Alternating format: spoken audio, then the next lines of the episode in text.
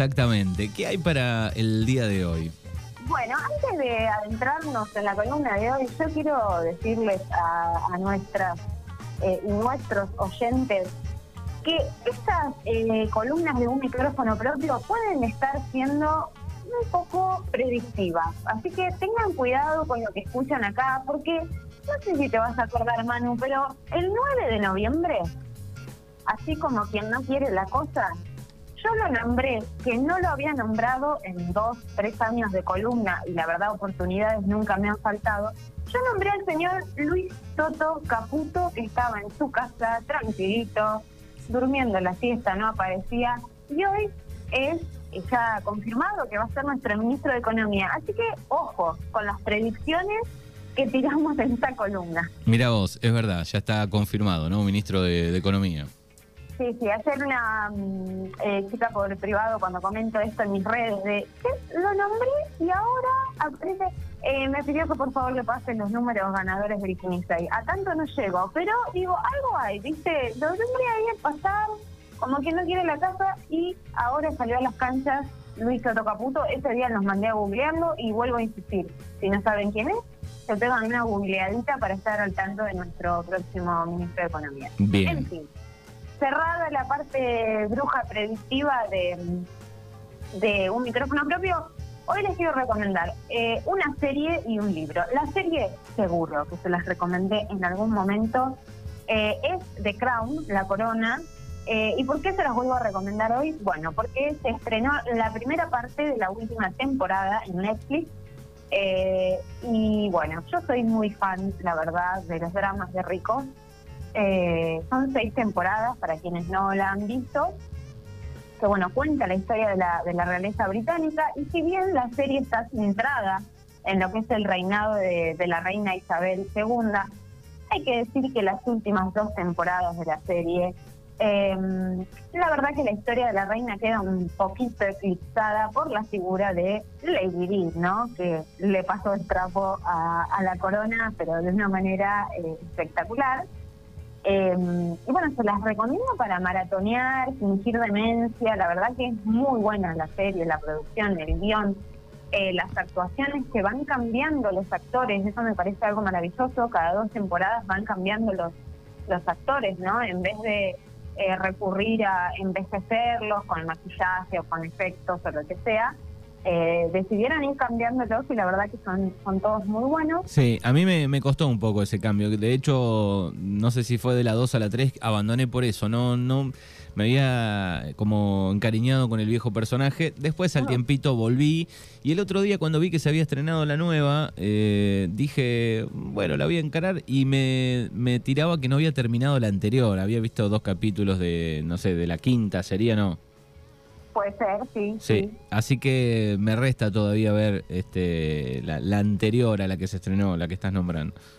Bueno, yo, yo lo fui mirando bastante al día la serie y sí, la verdad que el cambio de actores primero es raro, pero bueno, entiendo que, que también eh, la idea para mí, no sé, como espectadora, es eh, que también, eh, más allá de lo físico, va cambiando ¿no? el carácter de las personas a medida que va transcurriendo la historia y su vida y, los dramas que, que tienen ahí. Eh, esta última temporada, que es la primera parte, se estrenó el 6 de noviembre, ahora, la semana pasada, y abarca desde los 90 aprox y no sé si llegará al fallecimiento de la reina. Eh, porque en esta primera parte lo que vemos es, bueno, la muerte de Lady Di, los últimos meses de vida de la princesa y bueno, cómo ella, a pesar de eh, estar divorciada de Carlos, eh, sigue afectando a la corona. Eh, la verdad que la figura de Lady Di, súper disruptiva, es es como atrapante ver que era una persona que no encajaba por ningún lado, ¿no? En ese, en ese lugar, en esas formas. Y, y bueno, y en estas últimas dos temporadas, insisto, yo creo que, que la corona queda absolutamente eclipsada por, por su figura, eh, que bueno, en su momento, yo mirábamos el otro día y le digo al Raúl, me da la sensación de una especie de, de Maradona, ¿no? Una niña que no podía ir a ningún lado y pasar desapercibida, porque realmente era eh, estaba en, el ojo de todo el mundo. Sí, y además, digo, una vez que entrabas ahí en la, en la familia de la corona, es como que eh, estés mal viendo, como que no te podías ir casi prácticamente, ¿no?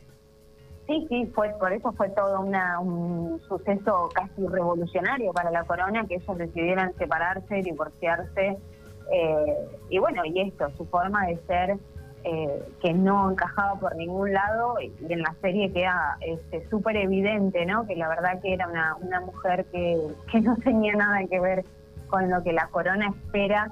Bueno, después, digamos, ahora tenemos el, el, hijo de ella, que no me acuerdo el nombre, eh, creo que es George, eh, que está casado con la actriz. Bueno, ese también vino a revolucionar un poco todo, pero bueno, muy interesante lo que va mostrando. Eh, y la segunda parte se estrena recién el 14 de diciembre, así que bueno, tienen algunos días si quieren maratonear a full y llegar al día con el con el estreno final. la verdad que a mí me encanta porque está, no sé, la, escenografía, los está muy bien. la escenografía, la escenografía y los actores está está bien.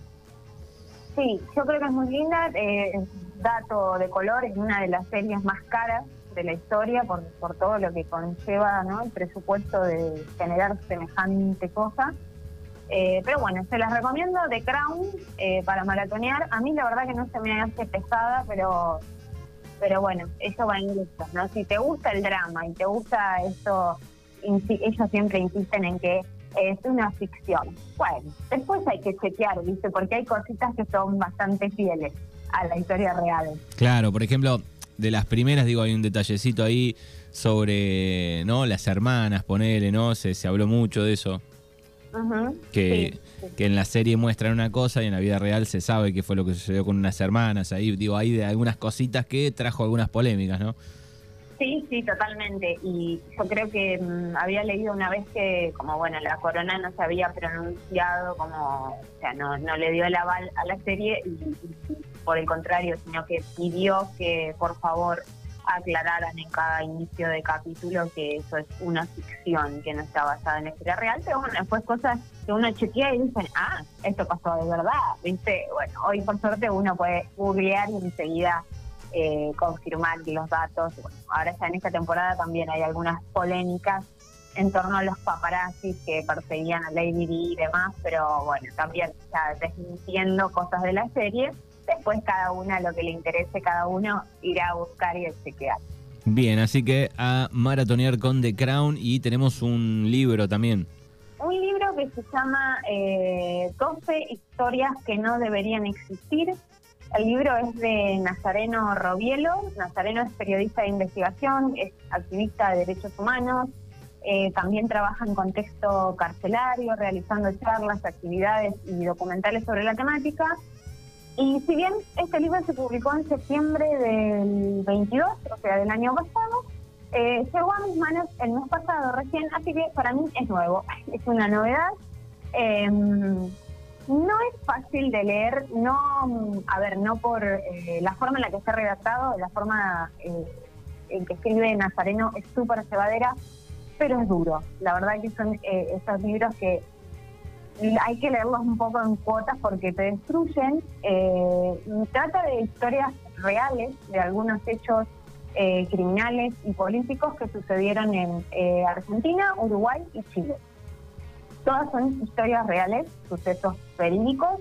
Eh, Nazareno cambió los nombres y los lugares para proteger la integridad de las personas, eh, porque bueno, sus propios protagonistas tuvieron la valentía de contar las historias, Nazareno tuvo el atrevimiento de convertirlas en libro y, mm, él dice eh, no sé si lo dice en este libro o en alguna nota que leí de él, que bueno, es como una manera de exorcizar el dolor, ¿no? Bueno, contarlo para que salga.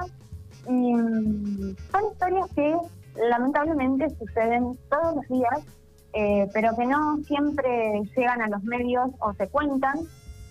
Y es una, podría decir que es la historia, si bien se centra en, eh, o se ubica en estos tres países que les contaba, yo creo que es la historia de, América Latina, ¿no? Del continente, eh, desde hace muchísimos años, porque habla desde, tenemos, no sé, historias desde el narcotráfico, eh, la violencia en las provincias, eh, no sé, 2001, eh, historias que van desde la dictadura hasta la actualidad, eh, ciudades, barrios, villas, y, y como dice él en la contratapa del libro, es como el cliché más común y perverso que todavía no logramos erradicar, que es la represión estatal y la desigualdad en nuestro continente. Eh, insisto, es duro, eh, es doloroso, eh, pero creo que el trabajo que hace Nazareno de, visibilizar estas historias que lamentablemente son cotidianas, aunque no las veamos, aunque no nos enteremos. Eh, y una frase con la que cierra su contratapa que me encanta, que es, no es un libro común, no es una historia, son 12 que no deberían existir, la verdad, hermoso. Eh, lo pueden comprar, eh, Nazareno está liquidando ahí sus últimos ejemplares, eh, lo pueden contactar en su Instagram, arroba nazarrobielo con B corta y dos L, o bueno, me lo pueden pedir a mí por privado y les paso el contacto. Eh, lo recomiendo para mm, tomar dimensión de cosas que pasan y que no se muestran. Generalmente no se muestran o se cuentan de una manera eh, que no es cierta. Las historias del narcotráfico, de la policía, de las fuerzas de seguridad son tremendas. Y no las sabemos generalmente, salvo que uno esté muy metido en la rosca, ¿no? Como está Nazareno, eh, no lo sabemos. Así que 12 historias que no deberían existir.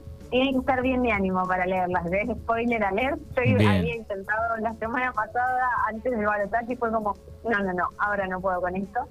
Eh, y ahora lo encaré y la verdad que, que muy muy sencillo de leer en el sentido que Nazareno escribe súper súper simple, ¿no? Súper un, un lenguaje muy entendible para todos y todas. Pero bueno, duro duro saber que suceden estas cosas hace muchísimos años y al parecer van a seguir sucediendo. Bien, así que hechos criminales y políticos de Argentina, Uruguay y Chile eh, en estas 12 historias que no deberían existir y el plus de la serie de Crown para maratonear de acá a- al fin de semana. Gracias. Tienen para elegir, tienen Sí. para elegir. Drama libro, drama serie, drama este, histórico extranjero o dramas más locales. Exactamente. Gracias como siempre y será hasta el próximo jueves. Nos vemos la semana que viene, Manu. Un abrazo.